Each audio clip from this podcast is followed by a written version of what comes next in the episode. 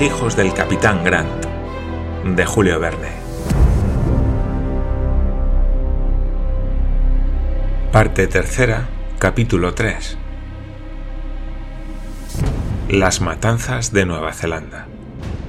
El 31 de enero, cuatro días después de su partida, el Macquarie no había aún andado las dos terceras partes del océano que separaba Australia de Nueva Zelanda.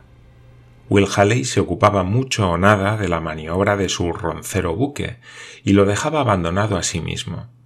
Se le veía muy raras veces, de lo que no se quejaba nadie, y los pasajeros le hubieran dejado en paz en su camarote si se hubiese limitado a pillar todos los días una borrachera de gin o de brandy. Sus marineros seguían su ejemplo, y el buque navegaba a la gracia de Dios, como no ha navegado nunca ningún otro. Esta imperdonable incuria obligaba a John Mangles a ejercer una vigilancia incesante. Más de una vez Mulrady y Wilson cogieron el timón en el momento de ir el bergantín a zozobrar, interviniendo frecuentemente Will Halley, de cuya boca salían sapos y culebras, y ponía a los dos marineros como chupas de domine. A estos se les subía el humo a las narices, y como tenían malas pulgas, deseaban dar una buena lección a aquel borracho y después de molerle a palos, dejarle encerrado en la sentina para que durmiese en ella la mona hasta la conclusión del viaje. Pero John Mangles les contenía y consiguió, no sin trabajo, calmar su justa indignación. Sin embargo, le preocupaba la situación del buque, acerca de la cual nada dijo a Lord Glenarvan para no alarmarle, y no habló más que al mayor y a Paganel. Aunque en diferentes términos, McNabbs le aconsejó que aplicase al grosero máster el remedio heroico preconizado por Wilson y Mulrady. Si os parece conveniente esta medida, John, le dijo, no debéis andaros en chiquitas. Tomad el mando y la dirección del buque. Después que hayamos desembarcado en Auckland, volverá ese borracho a ser dueño a bordo y podrá irse a pique si tales son su voluntad y su gusto. Sin duda, Monsieur McNabbs, respondió John Mangles, y no dejaré de hacer lo que me decís sino cuando no haya otro remedio. Mientras nos hallemos en alta mar, basta un poco de vigilancia y mis marineros y yo estamos siempre sobre cubierta pero confieso que al aproximarnos a la costa, si Will Halley no recobra su razón, voy a pasar la pena negra y me veré en un apuro. ¿No podéis trazar vos el rumbo? preguntó Paganel. Difícil será, respondió John. ¿Creeréis que no hay a bordo una carta de marear? ¿De veras? De veras, el Macquarie no hace más que el cabotaje entre Den y Auckland, y Will ha contraído con la práctica un conocimiento tal de estos sitios que no toma ninguna altura. Se figura, sin duda, respondió Paganel, que su buque conoce el camino y se dirige solo.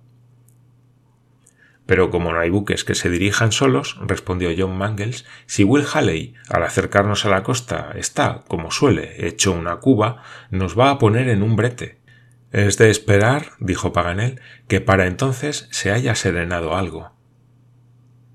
Es decir, preguntó McNabbs, que en caso necesario no podría conducir al Macquarie a Auckland? Sin tener el mapa de esta parte de la costa me sería imposible. Los cantiles y escarpas de la playa son fatales.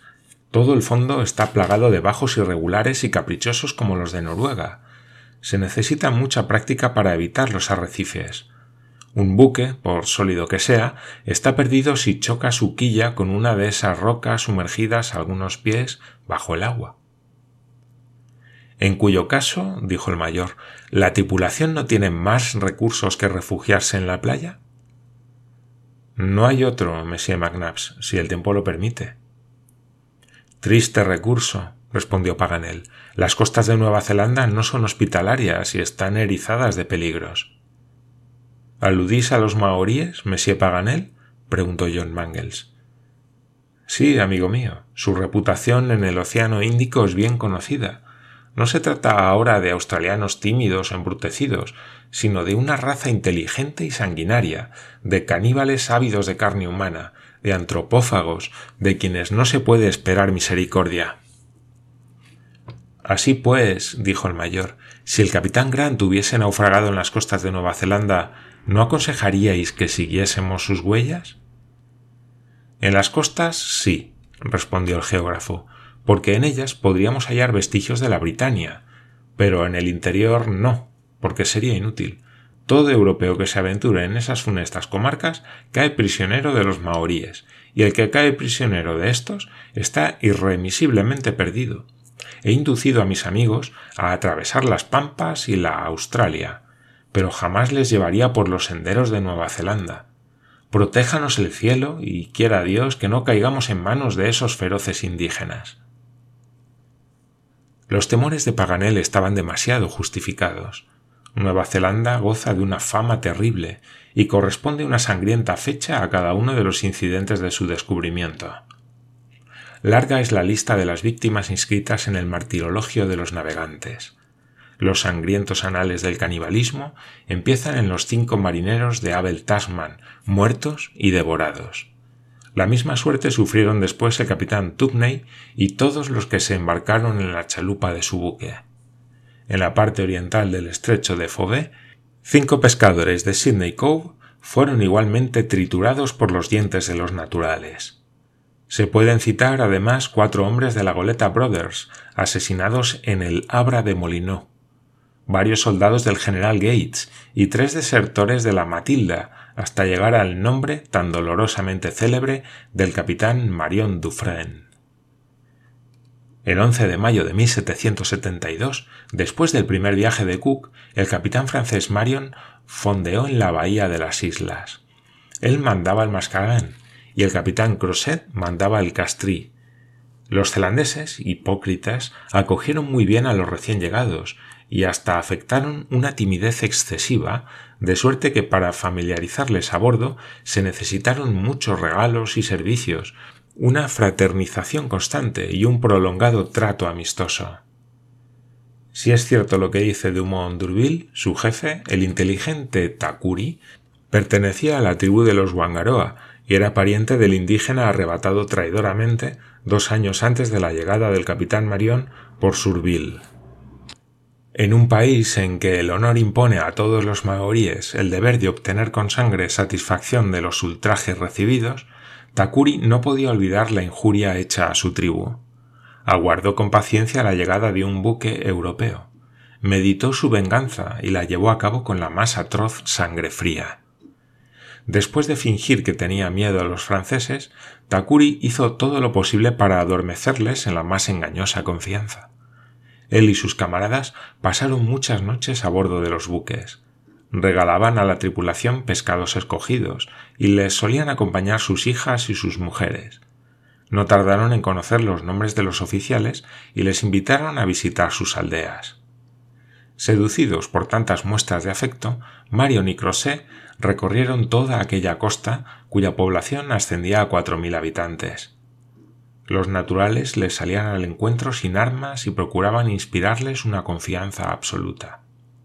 El capitán Marion había hecho escala en la bahía de las islas con intención de renovar la alboladura del Castris, muy afectada por las últimas tempestades.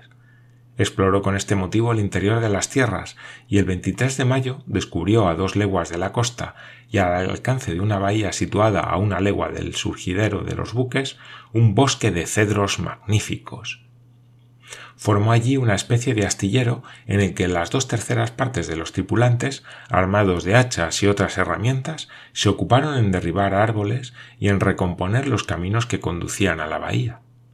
Se escogieron otros dos puestos a que fueron trasladados los enfermos de la expedición y se establecieron los herreros y toneleros de los buques y otro en la orilla misma del océano a legua y media del surgidero. Este último puesto comunicaba con el campamento de los calafates, y los salvajes, vigorosos y adiestrados, ayudaban a los marinos trabajando como ellos. Sin embargo, hasta entonces el capitán Marion había tomado algunas medidas de prudencia. Los salvajes no subían jamás a bordo con armas, las lanchas no se acercaban nunca a tierra sino con armas pero Marion y los oficiales más suspicaces fueron fascinados por los buenos modales de los indígenas, y el capitán mandó desarmar las lanchas sin que pudiese Crosset disuadirle de dar una orden semejante. Entonces multiplicaron los zelandeses sus atenciones y demostraciones de afecto. Sus jefes y los oficiales estaban, como suele decirse, a partir un piñón, y vivían en una intimidad perfecta, Más de una vez Takuri condujo a su hijo a bordo y le dejó acostarse en los camarotes.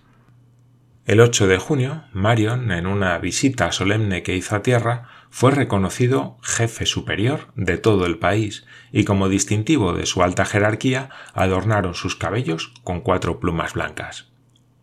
Treinta y tres días transcurrieron desde la llegada de los buques a la bahía de las islas. Avanzaban los trabajos de arboladura y se hacía tranquilamente la aguada en Motu Aro.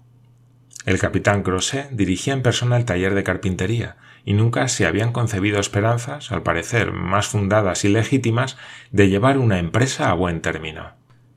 El 12 de junio, a las dos, se preparó la lancha del comandante para una pesquería proyectada al pie de la aldea de Takuri. Marion se embarcó en ella con los dos jóvenes oficiales, Vendricú y Leou, un voluntario, el maestro de armas y doce marineros. Acompañábanle Takuri y otros cinco jefes. Nada hacía prever la espantosa catástrofe que esperaba a dieciséis de los diecisiete europeos. Avanzó la lancha hacia tierra y muy pronto, desde los buques, se perdió de vista. Aquella noche el capitán Marion no volvió a bordo, a lo que nadie dio importancia, porque se supuso que habría querido visitar el astillero y pernoctar en él.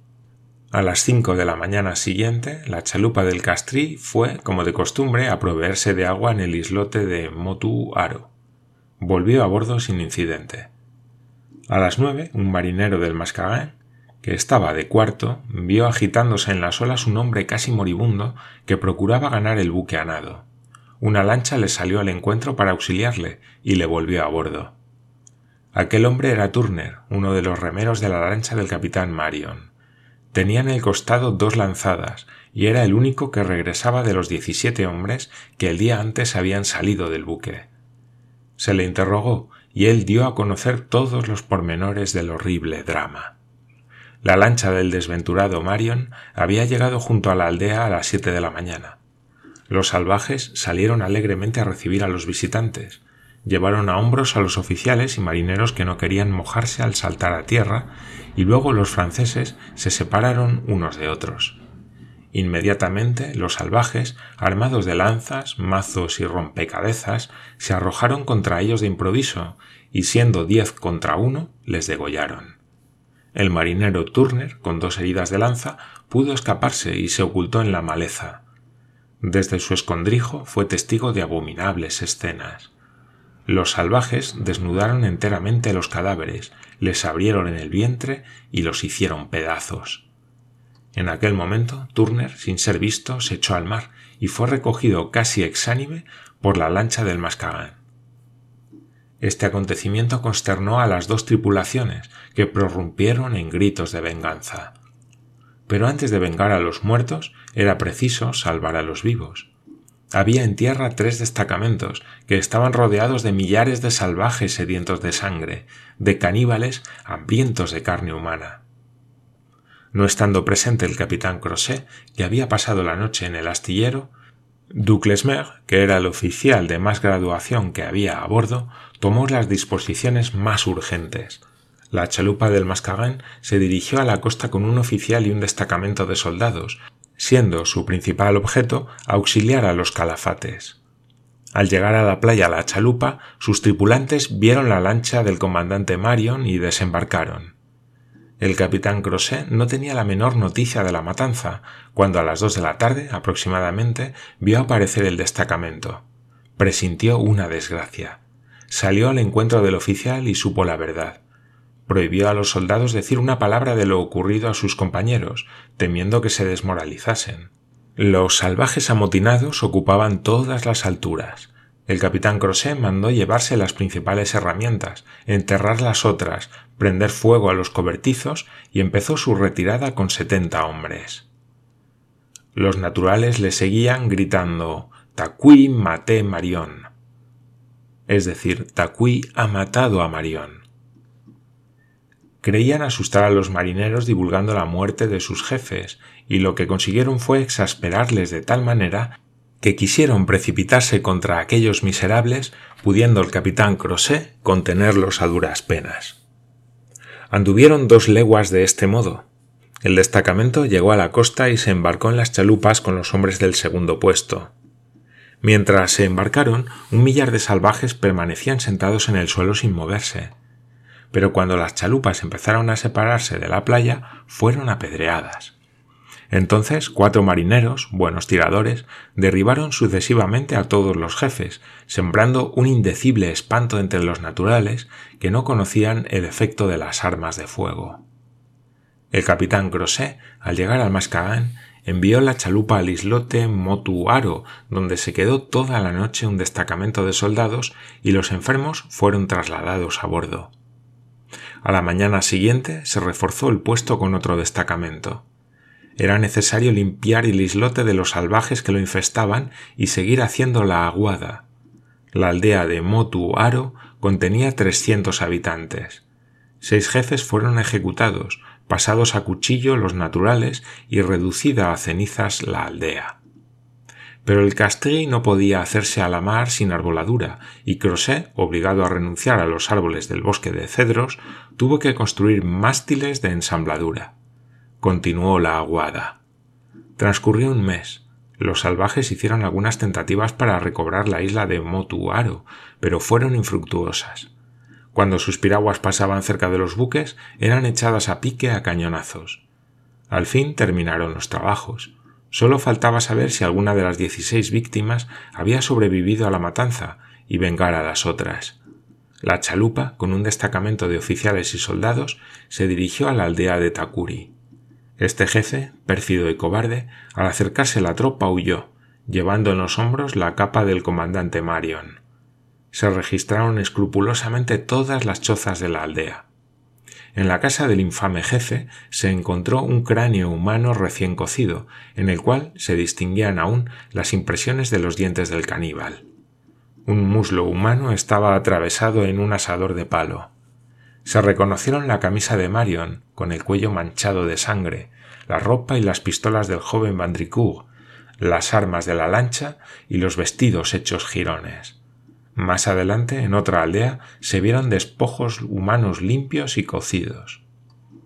Los marineros recogieron tan irrefutables pruebas de ferocidad y antropofagia y enterraron respetuosamente aquellos restos humanos, incendiando enseguida las aldeas de Takuri y de su cómplice Piki Oro. El 14 de julio de 1772 abandonaron los dos buques aquellos funestos parajes. Tal fue aquella catástrofe cuyo recuerdo debe estar presente en la memoria de todos los viajeros que ponen el pie en las costas de Nueva Zelanda. Imprudente sería el capitán que no se aprovechase de estos ejemplos. Los zelandeses son siempre pérfidos y antropófagos. Cook lo reconoció así en su segundo viaje de 1773. La chalupa de uno de esos buques, el Aventure, mandado por el capitán Fourneau, había marchado a tierra el 17 de diciembre para proveerse de plantas silvestres y no reapareció. Se habían embarcado en ella un midshipman y nueve marineros. Alarmado el capitán Fourneau mandó al teniente Burney a averiguar su paradero. Burney, según él mismo dice, al llegar al punto del desembarco, encontró un cuadro de carnicería del que no es posible hacer mención sin que se ericen los cabellos. Las cabezas, los pulmones y otras entrañas de los marineros estaban esparcidas por la arena, y allí cerca algunos perros devoraban otros restos del mismo género.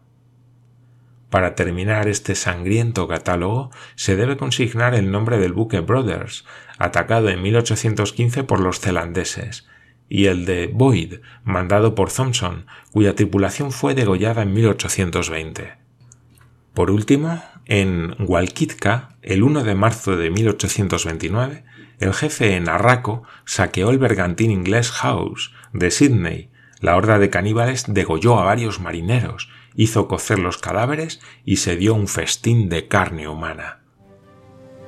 Tal era aquella Nueva Zelanda hacia la cual corría el Macquarie, tripulado por cinco marineros estúpidos a las órdenes de un capitán borracho.